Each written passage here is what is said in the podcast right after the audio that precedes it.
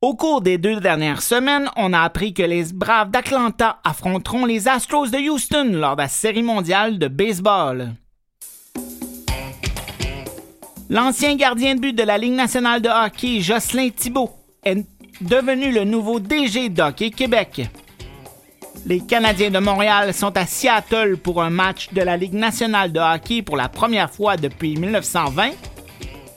Et pendant que l'équipe canadienne féminine de soccer célèbre sa médaille d'or à Montréal contre la Nouvelle-Zélande, nous, pour la prochaine heure, on parle de sport.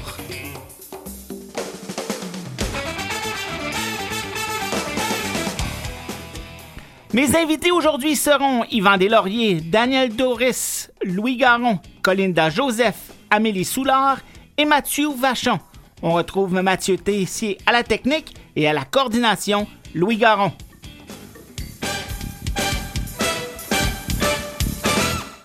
Mon nom est Dominique Tremblay. Au cours de cette émission du 26 octobre, on parlera du championnat du monde de curling en fauteuil roulant, d'André Vigé, de natation, des Lions de Trois-Rivières, de santé mentale et de baseball.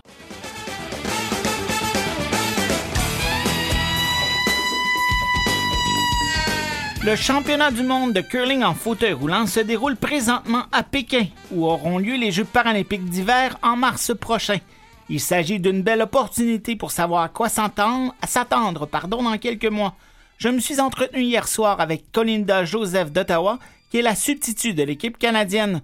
L'entrevue a eu lieu avant les deux défaites de l'équipe canadienne aujourd'hui et on écoute ce que ça donne. Bonjour Colinda, comment ça va aujourd'hui? Bonjour Dominique, ça va très bien, merci. Comment se déroule euh, présentement euh, ton séjour euh, en Chine? ça va très bien. notre équipe a déjà joué cinq parties et on a gagné trois et perdu deux, mais on a gagné deux, jeux très importants contre la Chine et la Suède.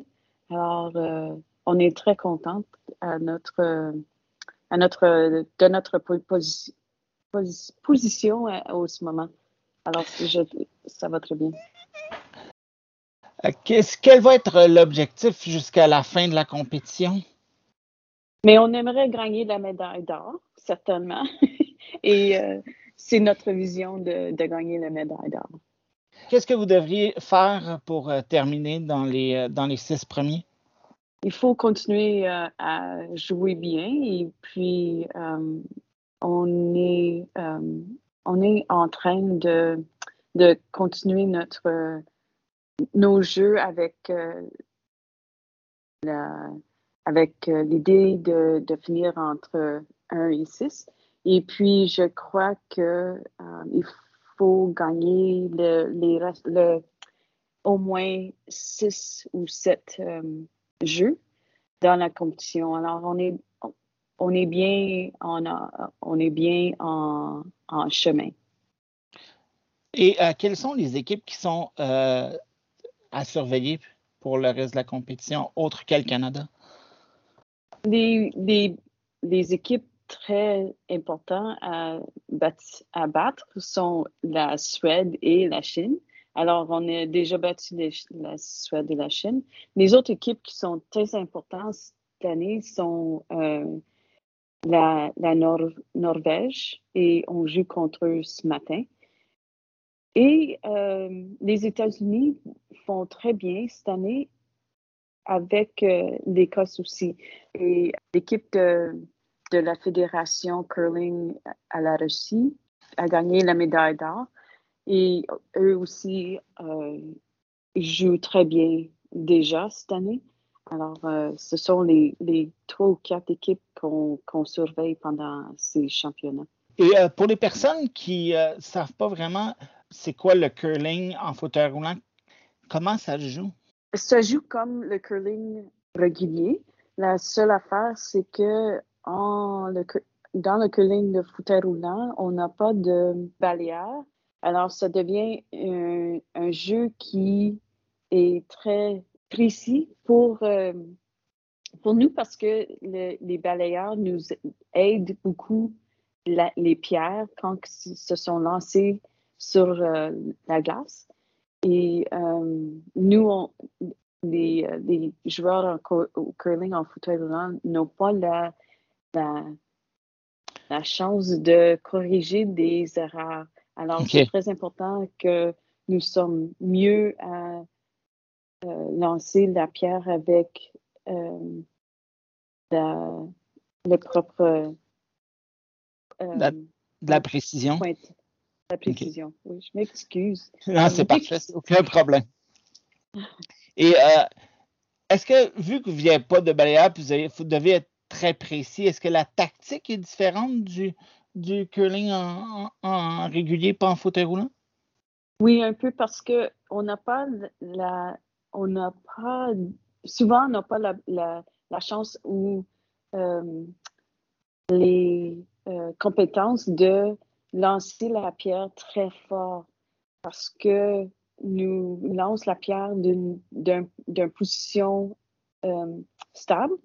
Et puis, ça veut dire que la force qu'on a besoin de lancer la pierre très fort pour certaines, euh, certaines lancers ne sont pas possibles dans le curling en fauteuil Alors, ça change le jeu un peu parce que ça veut dire que certaines situations requis euh, différents euh, lancers pour nous aider à compter des points ou euh, de, défendre certaines situations. Alors, c'est un peu différent, mais le concept est, sont les mêmes. Les concepts mm. sont les mêmes. Et donc, les championnats du monde ont lieu en Chine, à Pékin pour être plus précis.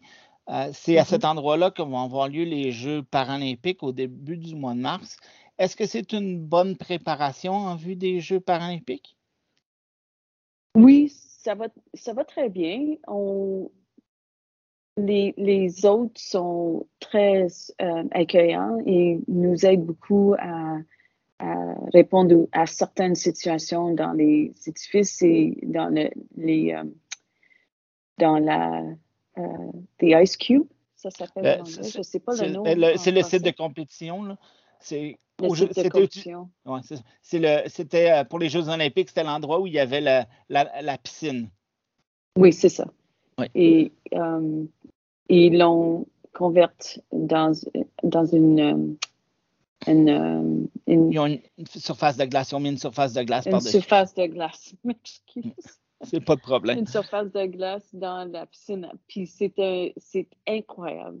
C'était j'ai jamais vu quelque chose comme ça. C'est très c'était incroyable les, les, euh, le travail qu'ils ont fait pour euh, pour euh, la transition d'une piscine à une surface de glace. Il y a des il y a des vidéos sur YouTube.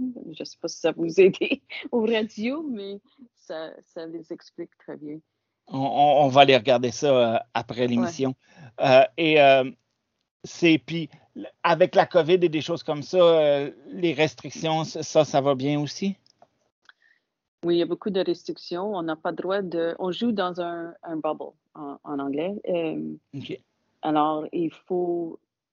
Il faut. On a droit de d'être transporté de notre, de notre résidence au, euh, au site de compétition et on retourne à la résidence. Alors, on n'a pas droit de sortir de, de, de notre petit endroit ici et on n'a pas droit de sortir de, de, de la, euh, de la site de compétition non plus. Donc, vous, êtes, euh, vous, êtes, vous êtes très focusé sur la compétition. Là. Oui, certainement. Et puis, on a aussi, chaque jour, on fait un test de COVID pour faire certain que tout le monde est, et euh, euh, qu'il n'y a, pas d'infection ici et au site. Alors, euh, c'est chaque jour, on a des tests de COVID. il y a beaucoup de, de, contrôle sur nos mouvements dans, ici à Pékin. Alors, on n'a pas le droit de, faire des visites au site de Pékin.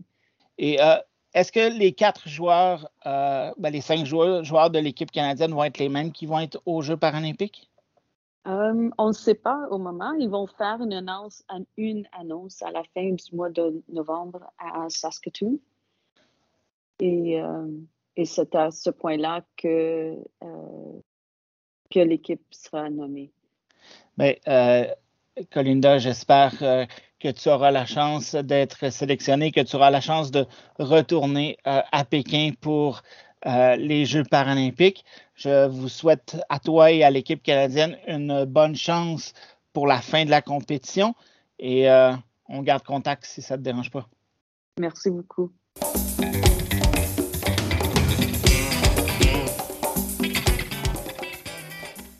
Alors, on rejoint pour la prochaine segment de notre émission Yvan Delaurier, notre chroniqueur, qui nous parle d'une légende du, de l'athlétisme pardon, en fauteuil roulant, André Vigé. Ben, j'ai utilisé le fait qu'on euh, vient de vivre les Olympiques et les Paralympiques, toi plus que beaucoup d'autres d'ailleurs. D'ailleurs. Et euh, j'ai euh, parcouru un article qui touche André Vigé. André Vigé, il est décédé il y a à peu près 15 ans aujourd'hui. En fait, il est décédé le 1er octobre 2006. Et à cause de cet événement-là, je me suis mis à fouiller un peu plus pour connaître qui était André Vigé. Et euh, vous savez, il y, a, il y a Gaëtan Boucher qui a, euh, qui a, influencé plusieurs patineurs, particulièrement les, patineurs, de courte piste, même si lui était un champion euh, patineur de vitesse longue piste. Il y a Sylvie Bernier qui a influencé beaucoup Annie Pelletier, qui nous l'a dit plusieurs fois à la télévision. Et André Vigé, lui, il est à la base de ce que sont devenus plus tard Chantal Petitclerc en particulier et euh, par, euh, par conséquence, Brent Lakatos qu'on a vu à plusieurs reprises euh, cet été. Alors, c'est... Puis, Yvan, je pense que tu peux même me rajouter à la, à la, à la liste quand j'avais 8-9 ans, que c'était dans le temps du marathon de Montréal, je voyais le départ sur le, le, pont de la Jacques-Cartier avec André Vigé et Mustapha Badid de, la France, qui se faisaient des grandes euh, rivalités entre les deux. Et euh, je faisais comme eux, là, je courais dans mon salon pour aller aussi vite qu'eux. et euh, une autre petite anecdote, c'est lui qui m'a vendu ma première roue de haute performance pour aller sur mon fauteuil de course. Ben, tu me, tu me scoopes un peu avec cette anecdote-là, mais c'est tant mieux, parce que André Vigé, euh, était un être humain vraiment hors de l'ordinaire, autant d'un point de vue athlétique, puis je vais en parler un petit peu, mais autant d'un point de vue entrepreneurial, parce que c'est lui qui a travaillé à développer les fauteuils roulants de course qu'on voit maintenant. Et euh, pour plusieurs personnes handicapées, d'une part, et plusieurs personnes âgées, euh, je peux je peux en témoigner avec ma belle-mère, euh, on a fait affaire avec les avec les commerces de André Vigé pour aller chercher des des, pièces, des instruments qui étaient adaptés à la situation d'une personne âgée qui avait de la difficulté à se déplacer. Donc, euh, M. Vigé a vraiment changé son environnement euh, de façon remarquable, mais autant d'un point de vue athlétique que d'un point de vue humain. Et ça se continue, même s'il est décédé il y a 15 ans. Est-ce que tu peux donner un peu d'un résumé de sa, carrière athlétique? Oui, tout à fait. En fait, euh, André Vigé est né le 27 septembre 1952, ça, ce bout-là, il est sûr. À quel endroit, ça, c'est moins sûr parce que selon mes lectures, c'est soit à Windsor au Québec ou à Windsor en Ontario. Mais euh, si vous avez engagé, c'est Windsor en Ontario. Euh, il s'est déplacé ensuite dans la région de Sherbrooke où il a vécu la majorité de sa vie. C'est à l'âge de 20 ans que sa vie bascule, euh, victime d'un accident de la route. Il devient paraplégique. Il était passager d'une voiture conduite par un ami qui s'était endormi au volant. C'est un ami aussi en fauteuil roulant qui lui a d'abord parlé du sport pour les personnes aux prises avec un handicap physique. Alors, l'athlète originaire de la région de Sherbrooke s'essaye d'abord à la natation, puis euh, évidemment pas avec un fauteuil roulant quand même, puis au lancer du disque et au lever de poids, mais son choix s'arrête sur la course en fauteuil roulant, où il voit beaucoup plus d'occasions de compétition. Et il confie à plusieurs personnes que n'eût été l'accident qui a changé sa vie en 73, il ne serait probablement pas devenu un athlète de haut niveau. C'est en 1979 qu'il commence à rouler sérieusement et qu'il remporte son premier marathon. Quand Vigé s'est présenté sur la ligne du départ du marathon de la Beauce, on lui a d'abord refusé l'accès, prétextant un quelconque danger en 79. Il y avait beaucoup à faire pour faire évoluer les mentalités et faire connaître sa passion. Le chemin à parcourir paraissait encore bien long. les, les, les, balbutiements du sport pour personnes handicapées venaient tout juste de commencer d'ailleurs à ce moment-là. C'est une des raisons. Et probablement que je, je regardais la couverture des, des, Jeux olympiques, des Jeux paralympiques euh, cet été. Euh, puis je me disais qu'on ne doit pas être si loin que ça où euh, ça va être des jeux euh, combinés, les Olympiques puis Paralympiques. Je sais qu'il y a des pour et des contre. Ça pourrait être le sujet d'une autre euh, chronique. On pourrait en parler, oui. On commence à reconnaître les athlètes paralympiques comme des athlètes, point c'est tout. Pas nécessairement paralympiques. Alors c'est ça qui devient intéressant. Même marathon remporté et 33 ans plus tard, l'athlétisme et plus généralement le sport en fauteuil roulant, occupe désormais une véritable place dans le paysage sportif international, faisant même partie intégrante du mouvement olympique. C'est un peu ce qu'on se disait. Exigeant envers les performances physiques et psychologiques de son corps, André Vigé a également consacré beaucoup de temps à l'optimisation de sa machine. Elle constituait pour lui un outil indispensable à sa réussite. Il a ainsi popularisé le fauteuil à trois roues, travaillant lui-même à sa confection. Même s'il refusait de porter le chapeau, André Vigé a servi de modèle et d'inspiration à plusieurs athlètes en fauteuil roulant, dont Rick Hansen. Puis là, ça, il, a fallu que je remonte dans ma mémoire. Rick Hansen était vraiment un athlète très, très connu à l'époque. Oui, au basketball en fauteuil roulant d'ailleurs, puis qui a fait un tour du monde en fauteuil de course par la suite. Effectivement. Jeff Adams, Dean Bergeron, Dean était un ancien joueur de hockey. Euh, je pense qu'il a joué euh, junior majeur. Oui, avec les cataractes de Shawinigan. Oui, puis c'est là qu'il y a eu un accident où euh, il a dû revoir sa façon d'être un athlète. Diane Roy et finalement Chantal Petitclerc. Euh, je ne fais pas ça pour les gens, je fais ça pour moi, disait-il souvent à son ami Casey. N'empêche que Vigée a été une grande inspiration pour Petit Claire, la plus grande paralympienne canadienne. Elle raconte à la presse en 2006 que quand elle a eu son accident en 1983, André Vigée avait tout gagné l'année suivante. Et à cette époque, il n'y avait pas beaucoup de modèles sportifs pour les gens en fauteuil roulant. Alors, la mort d'André Vigé a évoqué un souvenir de course bien précis à Chantal Petitclerc. C'était le marathon canadien de Winnipeg en 88 ou 89. Elle ne s'en souvenait pas trop trop. En plein, milieu de, en plein milieu de la course, elle avait croisé Vigé sur le bas côté de la route, victime d'une crevaison. Puis là, elle dit, je l'avais entendu revenir de l'arrière. Il émettait un bruit agressif quand il travaillait fort. Il se faisait mal et tout le monde l'entendait. André essayait de remonter le peloton, même s'il savait qu'il n'avait aucune chance. C'était la force brute et primitive du gars qui ne, qui ne se laisserait pas faire. C'était comme si sa vie en dépendait. J'ai essayé de m'accrocher, mais ça n'a pas marché pantoute, nous dit-il. Et de, euh, il reste 30, 30 secondes. Euh, André Vigé a participé à plusieurs Jeux paralympiques. Euh, ces derniers ont été en 1996. Comme tu l'as dit, il a marqué beaucoup et il a, il a d'ailleurs gagné une médaille d'argent aux Jeux olympiques dans l'épreuve de démonstration. Donc c'était tout qu'un athlète. Et, il a reçu des médailles d'officier de l'Ordre du Canada et de chevalier de l'Ordre national du Québec. C'est quelqu'un qui a changé sa propre vie, mais qui a changé aussi la vie de plusieurs autres personnes et qui le fait encore. Merci beaucoup, Yvan, et à la prochaine. Merci, au revoir.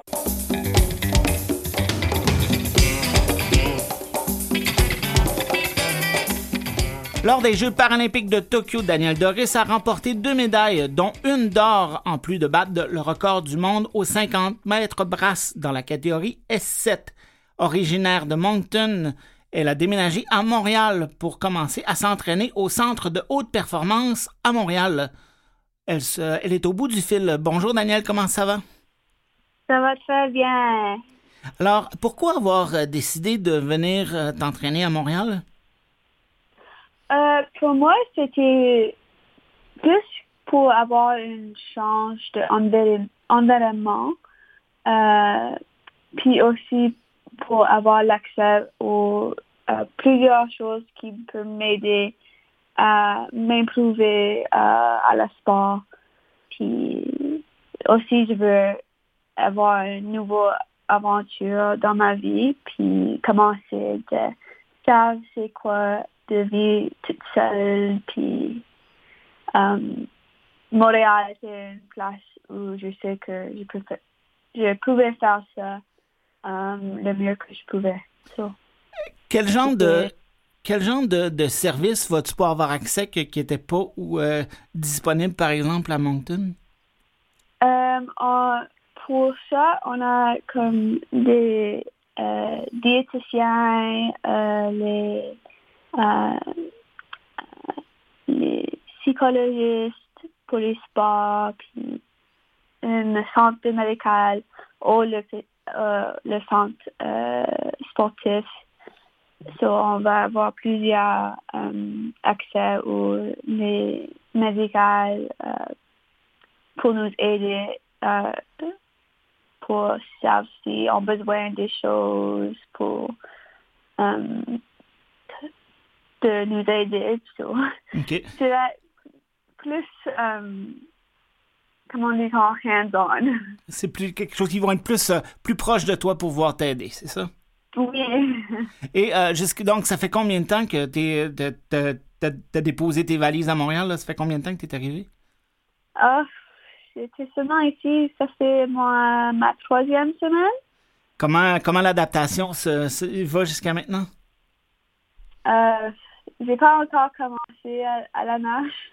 OK. Euh, je vais commencer la semaine prochaine. Euh, so, je suis euh, vraiment en, à commencer. C'était une vraiment longue pause euh, pour être pas dans la piscine. je suis vraiment à commencer. Est-ce que est-ce que c'était une de tes plus longues pauses que tu as eues depuis, depuis que tu fais de la compétition? Là? Oui, pour sûr. Oui. normalement, je prends une pause de peut-être une mois, trois semaines. mais cette fois, je suis sur ma deuxième mois d'être dans la piscine. c'est tellement long pour moi. Est-ce que, bon, tu es revenu de, de, de, Tokyo avec deux médailles, une médaille d'or, un record du monde, félicitations d'ailleurs. Euh, est-ce que ça a Puis il y a eu une grosse célébration euh, à l'aéroport de Moncton, puis à ton club quand tu es revenu là-bas? Est-ce que c'est ça a été difficile de revenir à la réalité puis au train-train quotidien de, revenir à la vie normale un peu? Euh, pas vraiment. Euh, pour moi, c'est pour moi, ça sentait comme je juste viens à la maison avec une médaille. Euh, pour tout le monde d'autre, c'est une chose différente. Pour moi, pour eux autres, je suis quelque chose, quelque chose de gros maintenant. Puis j'ai fait quelque chose avec ma vie. Mais pour moi, ça semble comme une jour normale avec euh, seulement des choses avec la ville qui voulait me faire, avec euh, rencontrer les jeunes. Euh, so, mais pour moi, je, sens pas, pas changé. Je suis encore normale. Est-ce que, juste, juste pour être sûr, genre, je pense que tu as, as, 18, 17, 18 ans, 19 ans à peu près? Là? Je suis 19 ans. 19 ans. Est-ce que tu vas, à Montréal, est-ce que tu vas en profiter pour aller à l'école euh, en janvier ou en septembre prochain? Euh, à le moment, le plan est de faire pas de l'école. J'ai pas vraiment aimé mon première année de l'université. OK. Alors, à le moment, je vais prendre une pause, puis je vais réévaluer euh, quand le temps est correct ça réévaluer aussi, euh, de t'habituer à ton environnement à Montréal, t'entraîner, être sûr que ça, va bien du côté de performance? Ouais. Et euh, comment on, après une médaille d'or et une record du monde, comment on se fixe de nouveaux objectifs en vue de, des compétitions là, qui vont recommencer en, en l'été 2022 et les Jeux paralympiques de, de, Paris? Comment, comment on se fixe des objectifs en vue de ces compétitions-là? Ah, c'est c'est juste d'améliorer le record mondial pour se faire plus difficile à battre. Ça, c'est ma plan. Euh, je veux que cette record reste à moi pour longtemps. Um, so, j'espère que je peux faire ça. Et euh, dans une entrevue, tu as dit que tu préférais la brasse, euh, que le 50 mètres, c'était vraiment ta, ta, ta, distance et ton style de prédilection. Pourquoi? Euh, c'est vraiment, pour moi, les 50 mètres sont le plus amusant parce que c'est juste une sprint. Puis tu, tu dives dans l'eau, puis tu es, es, déjà à la mur. So, c'est juste, tu commences, puis c'est déjà fini. So, puis pour la nage, c'est ma préférée parce que c'est vraiment une nage de, de jambes. Puis ça, c'est la chose que j'ai. que j'ai. J'ai pas tous mes alors avoir une nage de, de jambes, c'est pour ma préférée, c'est juste parfait. C'est bon. Et euh, donc, c'est pour ça d'ailleurs que tu as dit, bon, il, te manque une partie de tes bras. C'est pour ça que la catégorie S7, c'est que tu, tu rentres dans cette classification-là comparé à d'autres d'autres classifications, c'est ça? Ouais, pour ça. Et euh, quelles sont tes prochaines euh, compétitions? Les deux prochaines qui s'en viennent en, en, l'été, euh, c'est les Jeux du monde euh, qui vont arriver au Portugal, Portugal, puis aussi Commonwealth qui vont être en Birmingham, Birmingham, England. Lequel de, tes deux, de ces deux compétitions-là serait ta préférée? Euh, j'ai pas vraiment un préféré. Euh, j'ai déjà allé aux Jeux du monde. Alors, je suis vraiment hâte à aller au Commonwealth parce que j'ai jamais allé à une compétition qui a les deux euh, personnes paralympiques puis olympiques. So, ça va être vraiment intéressant puis à voir comment ça marche. So, je suis vraiment hâte d'aller là. Ben merci, merci beaucoup, Daniel. Je te souhaite un bon entraînement la semaine prochaine dans la piscine. Et puis, euh, je te souhaite un, bon, un, bon hiver. Merci. Merci beaucoup. Alors, c'est ce qui met un terme à la première partie de notre émission. On s'en va au spectacle de la mi-temps.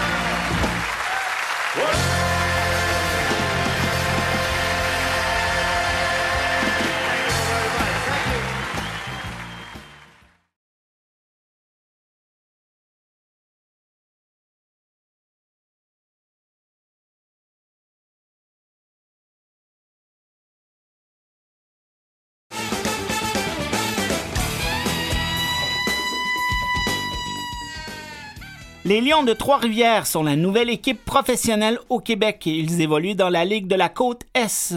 En fin de semaine dernière, ils ont joué leurs deux premières rencontres et jouent présentement ce soir la troisième, leur troisième partie contre les Growlers de Terre-Neuve.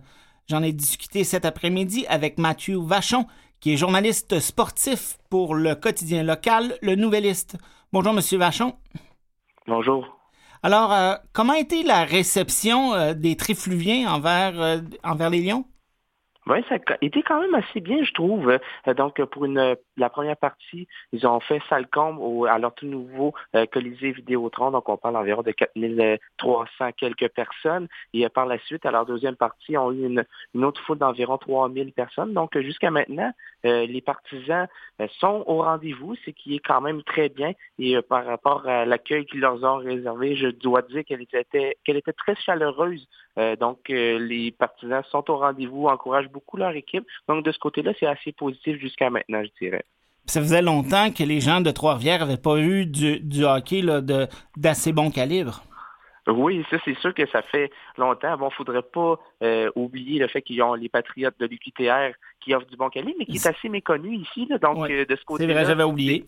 Mais c'est sûr et certain que euh, du hockey professionnel à Trois-Rivières, ça faisait un sacré bout de temps qu'ils n'en avaient pas eu, les partisans ici. Donc, je pense qu'ils sont contents de, voir, d'avoir la chance enfin d'encourager une équipe professionnelle dans la ville. Ça a pris assez de temps avant de voir euh, les, Lions euh, prendre place. Je pense qu'on en parle depuis à peu près un an, un an et demi. Euh, comment ça s'est déroulé, l'arrivée des Lions? Est-ce que vous êtes capable de, m'en parler un petit peu? Bien, c'est sûr que ça a été assez compliqué de ce côté-là, parce qu'au début, la ville de Trois-Rivières était peu encline à vouloir accueillir cette équipe-là avec le projet du propriétaire Dean McDonald, qui est quelqu'un qui est natif de Terre-Neuve. Donc, euh, ça a été, c'est ça, assez compliqué. Il a fallu qu'il y ait une opération charme et euh, il y a eu des sondages qui ont été faits par rapport avec les gens d'ici. Et de ce côté-là, quand la Ville a vu qu'il y avait de l'intérêt pour avoir une équipe professionnelle qui était associée au Canadien de Montréal, la Ville de Trois-Rivières a eu l'obligation, en quelque sorte, d'obtempérer et de dire, OK, on va y aller pour ce projet-là, parce qu'à la base, c'était euh, les Patriotes qui étaient supposés aller dans le nouveau Colisée, mais finalement, les gens de la ville se sont ravisés. Puis euh, ça a été euh, le choix d'accueillir cette équipe professionnelle-là, propriété de In McDonald. Et donc, l'équipe joue dans la Ligue de la Côte Est, qui est à peu près un niveau, qui est un niveau en dessous de la Ligue américaine, qui est affiliée avec le Canadien de Montréal et des Rockets de Laval. En, termes de calibre de jeu, ça, peut, ressembler à quoi pour donner euh, une idée aux gens qui ne connaissent pas ça? Hum, c'est une très bonne question euh, pour à quoi qu'on pourrait comparer le calibre de jeu de la ECHL. En fait, c'est assez assez unique. Mettons, on dit, peut-être que je comparais ça entre le niveau universitaire et la Ligue américaine. Donc, c'est un mélange entre ça. Euh, c'est plus fort que la Ligue nord-américaine, ça c'est sûr et certain. C'est un petit coche en dessous de la Ligue américaine, c'est plus fort que... Donc, c'est un genre, c'est une ligue un peu échelle entre euh, les rangs juniors, les rangs universitaires et la Ligue américaine. Donc, c'est vraiment une ligue de développement avec un bon calibre de jeu. Mais pour avoir une idée fixe, c'est vraiment un calibre qui est unique en son genre en Amérique du Nord. Et euh, qui sont euh, les Lions, là? qui forment l'équipe présentement? Euh, donc là, en ce moment, il y a 21 euh, joueurs. Euh, de ce nombre-là, il y en a 8 qui ont un contrat qui peuvent leur permettre de jouer dans la Ligue américaine. Et de ces 8-là, il y en a deux qui appartiennent dont les droits appartiennent au Canadien de Montréal. Donc, on parle de Arsène Kissamoudinov, un choix de sixième ronde en 2019, et de Camelis, un choix de troisième tour, lui, si ma mémoire est bonne, en 2018. Donc, euh, il y a deux joueurs qui appartiennent au Canadien de Montréal, qui ont des ententes valides pour évoluer dans la Ligue nationale. Bon, ils sont pas encore tout à fait de calibre pour jouer dans ce circuit-là, mais euh, donc c'est un peu les joueurs, les deux plus connus pour les partisans euh, pur et dur du Canadien de Montréal. Ensuite, là, il y a d'autres joueurs qui ont des contrats valides euh, pour jouer dans la Ligue américaine. Euh, je pense euh, notamment à Sean Saint-Amand, Peter Abandonato, Cédric Desruisseaux, qui est d'ailleurs le champion compteur de la LHMQ l'an passé. Donc, il y a quand même une coupe de bons joueurs qui... Oui. Oui. Donc, ça a coupé, là. vous avez dit une coupe de bons joueurs qui, qui, qui, sont capables de, de, s'illustrer, là, c'est ça que... Exact, exact. Donc, il y a vraiment du talent. Et puis aussi, ce qui est intéressant, c'est que c'est une formation qui est à peu près 100% québécoise. Donc, à part Camélis et Arsène Kissamoudinov, c'est tous des Québécois qui évoluent euh, avec les Lions. Euh, le directeur général de l'équipe, Marc-André Bergeron, qui est d'ailleurs un ancien joueur du Canadien de Montréal, euh, donc, euh, lui, il s'est fait un devoir de donner une chance aux talents d'ici. Et euh, c'est quand même très intéressant de voir ça, cette équipe pratiquement 100% québécoise. Ça doit être intéressant de, d'aller dans, la chambre des joueurs et faire des entrevues quasiment 100% toujours en français?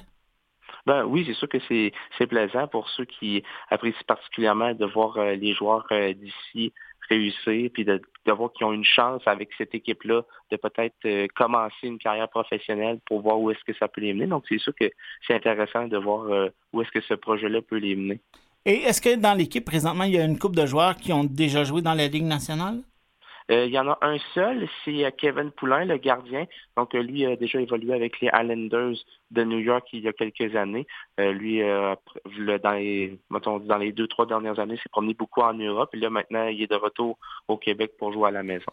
Donc, les deux premières parties n'ont pas nécessairement été très positives. L'équipe s'est inclinée en deux occasions.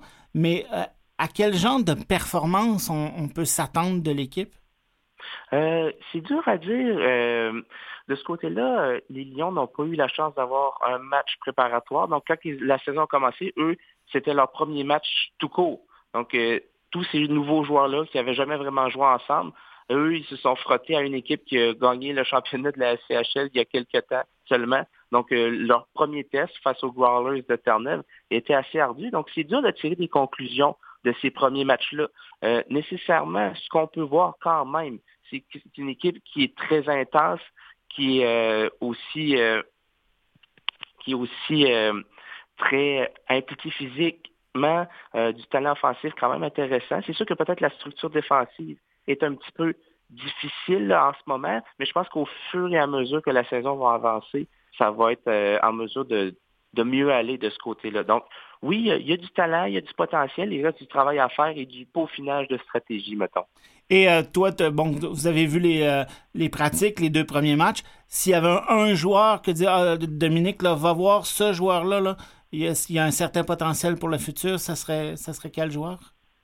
Hmm, le, un certain joueur qui aurait un potentiel pour le futur, pour évoluer peut-être avec le 15 de Montréal, euh, par exemple? Ou ailleurs dans la Ligue nationale, parce qu'on sait que ça peut prendre quelques années, évidemment. Oui, exact. si j'avais à en nommer un, je crois que ce serait Arsène Kissamoudinov, donc le, joueur russe. Euh, c'est un joueur qui a un gros gabarit, euh, qui a des bonnes habiletés offensives, ça c'est sûr et certain. Bon, il y a, du peaufinement à faire sur ce joueur-là, donc euh, l'effort n'est peut-être pas toujours égal. Défensivement, c'est peut-être pas toujours très chic de ce côté-là, mais il y a des habiletés offensives certaines. Donc, en, mettant, en faisant preuve de patience à son égard, je pense que le Canadien pourrait peut-être un jour, éventuellement, avoir un joueur euh, qui pourrait lui rendre quelques services. Et, rapidement, euh, si on veut regarder euh, les matchs à la radio ou à la télévision, où on peut, où on a la chance de, voir les Lions de, Trois-Rivières évoluer?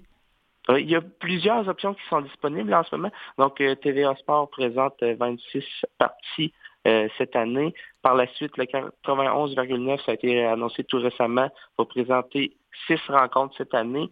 Tandis qu'à Trois-Rivières, euh, il y a le 106,9 qui va présenter, lui, euh, une quinzaine de parties sur ses ondes à la radio. Et euh, finalement, il y a le site de diffusion de la CHL, c'est Flow Sports, si ma mémoire est bonne, qui présente également tous les matchs. Donc, il y a, plusieurs options valides, en plus de pouvoir venir les voir au Colisée Vidéotron. Ben, merci, M. Vachon. Je vous souhaite une bonne saison à suivre les Lions. Et puis, à la prochaine. À la prochaine. La santé mentale fait manchette depuis plusieurs semaines dans le monde du sport. Que ce soit Simon, Biles pardon, en gymnastique ou encore Jonathan Drouin et Carey Price au hockey, c'est un phénomène qui prend plus en plus de place. J'en parle avec Amélie Soulard, qui est psychologue et consultante en performance mentale à l'Institut national du sport du Québec. Bonjour Amélie, ça va bien? Bonjour Dominique, ça va très bien. Alors, voir que la santé mentale fait la manchette dans les médias autant que ça au cours des dernières semaines, comment toi tu réagis en tant que psychologue? Ben, je pense que dans l'ensemble, c'est très bon signe on, voit émerger des, euh, des gens qui ont beaucoup d'influence euh, euh, et, qui, et qui parlent ouvertement de leurs problématiques de santé mentale. Ça contribue à rendre ce sujet-là un petit peu moins tabou. Ça contribue à démocratiser justement l'accès aux, au service de, psychologie, de santé mentale du côté des athlètes ou même de préparation mentale, euh, parce qu'on sait que la préparation mentale, c'est euh, aussi un facteur de protection euh, au niveau de, des problématiques de santé mentale. Donc, donc, plus les gens en parlent, plus c'est facile après ça de d'oser justement demander de l'aide. Donc, donc moi, je trouve que c'est très bon signe. Et euh, comment, ben là, donc Carey Price euh, prend un, arrêt de hockey, Jonathan Drouin a manqué la moitié euh, d'une saison, Simone Biles n'a pas participé à la plupart des compétitions en gymnastique. comment, comment on en arrive là à, arrêter quand on est rendu au summum? Ben en fait, c'est qu'on en vient tranquillement pas vite à comprendre que, ces athlètes-là, ce sont pas des machines. Ce sont des êtres humains comme vous et moi euh, qui, euh, qui vivent des situations difficiles, qui ressentent de la pression, puis qui n'ont pas envie justement de mettre leur intégrité psychologique et physique en danger euh, à cause qu'ils ne sont pas nécessairement dans le, dans, dans, le meilleur état pour performer. Donc, donc je pense là que c'est un c'est, ça démontre une grande maturité d'être capable de dire ben j'ai besoin d'un temps d'arrêt. OK. Et euh, donc, mais pas tous les gens, euh, tous les athlètes de haut niveau, même les athlètes, euh, ont accès à des préparateurs mentaux ou des psychologues ou un groupe de spécialistes pour les aider, comme ces trois athlètes que j'ai nommés là. quels sont les outils qu'on pourrait utiliser pour des, des athlètes qui sont peut-être à un plus bas niveau dans, dans, la, dans la pyramide de performance pour que quand ils sont rendus au niveau international ou plus haut, ça ne dégénère pas, par exemple? Ben, d'abord, je pense que le premier outil, c'est l'observation. C'est d'être à l'affût des signes de détresse. Euh, quelqu'un qui se met à moins bien fonctionner, que ce soit à l'école, que ce soit dans son sport, quelqu'un qui se met euh, à s'isoler, par exemple, hein, qui, euh, qui, qui, qui, veut pas être en contact avec ses amis, euh, qui s'isole dans sa chambre, par exemple. Quelqu'un qui se met, par exemple, à, à consommer plus, qui se met à avoir des émotions négatives envahissantes, que ce soit justement là, la peur, l'anxiété, la colère, la tristesse. Donc déjà, d'être à l'affût de ces signes-là, je pense que c'est le premier outil. Donc vraiment, l'observation. Ensuite de ça, ben, c'est de, demander de l'aide, que ce soit euh, un psychologue scolaire à l'école, que ce soit euh, dans un CLSC, que ce soit euh, un préparateur mental dans notre région, par exemple. donc, c'est de, de chercher les ressources et de, de nommer qu'on a besoin d'aide. Puis ensuite de ça, ben, c'est justement là, de travailler en prévention donc, euh, de, travailler notre gestion de stress, euh, de pratiquer, par exemple, justement la respiration, la relaxation, euh, d'avoir un dialogue interne qui est, qui est positif, de voir les opportunités dans les situations. Donc, ce genre de d'attitude-là et d'habileté-là vont être, à la longue, là, quand on les pratique, vont devenir des facteurs de protection lorsque des situations plus difficiles nous arrivent. Et euh, quel rôle est, est-ce que les parents euh, et les entraîneurs de ces athlètes-là peuvent jouer? Est-ce qu'ils sont bien outillés? Ben oui, je pense qu'ils peuvent jouer un grand rôle. Euh, et je crois en ce moment, je crois qu'il y en a qui sont bien outillés, il y en a qui sont très à l'écoute. Je crois que de plus en plus, il y a de formation, notamment pour les entraîneurs, sur le plan de la santé mentale pour les aider justement à reconnaître les signes de détresse. Euh, puis, euh, justement, je pense que les parents aussi là, sont aux, premières loges pour voir évoluer leurs jeunes euh, et, et, tendre la main s'ils ont besoin. Comme je le disais, ça peut être le psychologue scolaire, ça peut être le médecin de famille. Donc, de, de nommer les situations quand elles surviennent puis qu'elles sont plus difficiles. Donc, Amélie, je te remercie euh, beaucoup. C'est un sujet qui est très intéressant, en espérant que des, euh, des sujets comme des, des, athlètes comme Carey Price et Jonathan Drouin vont améliorer la situation de la santé mentale chez nos athlètes parce que c'est un aspect important de l'entraînement. Et puis, j'espère avoir la chance de te reparler euh, prochainement. Merci beaucoup, Amélie. Ben, merci beaucoup.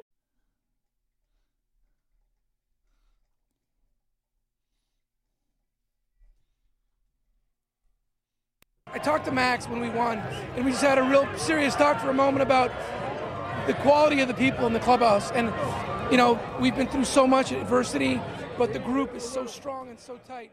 Alors, on vient d'entendre quelques mots de Alex Antopoulos, qui est le directeur gérant des Braves d'Atlanta, qui affrontent euh, ce soir les Astros de Houston en série mondiale, bien qu'elle oppose deux équipes américaines. Un des principaux acteurs de cette série mondiale est un petit gars bien de chez nous. Vous l'avez dit, hein, euh, Dominique, Alex Antopoulos, euh, qui est né à Montréal, euh, un petit gars de chez nous, qui est âgé de 44 ans, qui est quand même assez jeune, mais ça fait longtemps qu'il évolue dans le baseball majeur.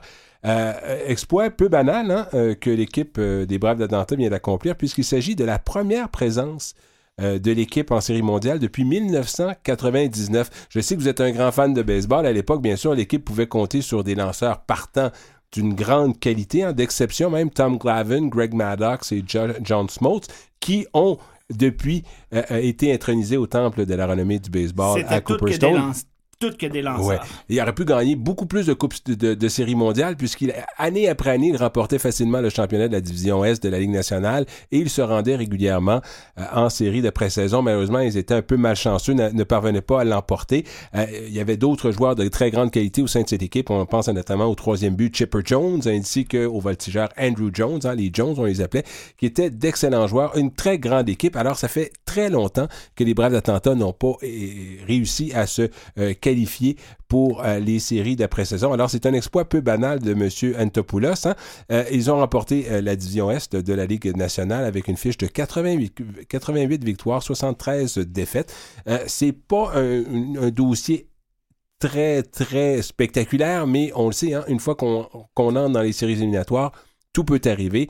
Et c'est ça qui est arrivé avec euh, les Astros, hein, les, les, les, Braves d'Atlanta, plutôt qui ont remporté, qui ont battu en, finale, en, en, série de championnat de la Ligue nationale, les Dodgers de Los Angeles, qui étaient champions en titre de la série mondiale. Qui étaient favoris encore. Favoris pour, pour l'emporter. À tout le moins être parmi les deux équipes en finale et tout le monde voulait voir les Astros de Houston face aux Dodgers de Los Angeles puisque une des fois où les Astros l'ont emporté, c'était face aux Dodgers. Et vous savez, il y a un petit scandale qui est suivi après les Astros de Houston où on volait les signaux hein, des autres équipes et on, on, trichait quelque peu. Et ça vraiment ça laissait un goût amer et plusieurs amateurs des Dodgers voulaient que l'équipe de Los Angeles prenne sa revanche face aux Astros de Houston, qui sont favoris, il hein, euh, faut être honnête, pour remporter la Série mondiale. Avec leur gérant Dusty Baker, qui ça aussi, c'était peut-être un autre projet, un autre projet de chronique qui est intéressant. Un vétéran que, regarde, ça me rajeunit pas, mais moi, j'ai vu Dusty Baker jouer à l'époque où il évoluait avec les Dodgers de Los Angeles. Euh, les Astros qui ont euh, montré une fiche de 95 victoires, 77 défaites cette saison.